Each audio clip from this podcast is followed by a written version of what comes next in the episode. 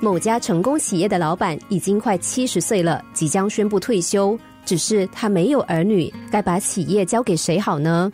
于是，老板召来三名忠心耿耿而且都很有才华的高层主管，跟他们说：“再过五年，我将把这家公司交棒给你们其中一个人。不过，在这之前，你们必须通过一项考验。”那三位主管心里都想：接管公司是何其重要的任务，想必老板出的考验一定也不容易。所有人心里都七上八下的。最后，老板宣布。这项考验就是，你们每个人每天进公司的第一件事，就是在纸上写下自己的名字，一天要写十次，持续五年，一天也不可间断。三位主管听了都不敢相信自己的耳朵，心想：只是写下自己的名字罢了，这还不简单？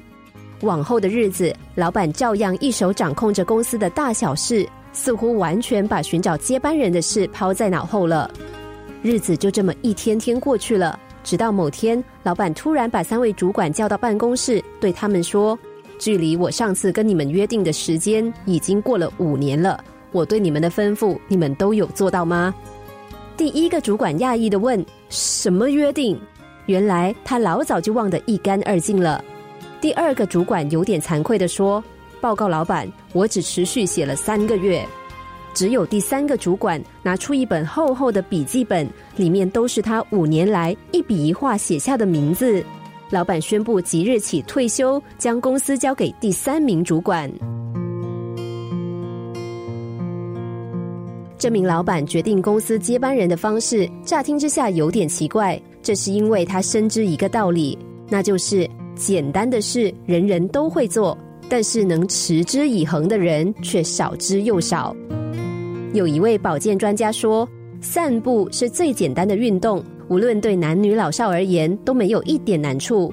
然而，散步也是最最困难的运动。它最困难的地方在于，必须天天做才会有效。如何持之以恒，才是它最大的考验。情感的经营，尽力之余，我们更要持之以恒，因为越是简单的事，越是要天天经营维持，才能够看到效果。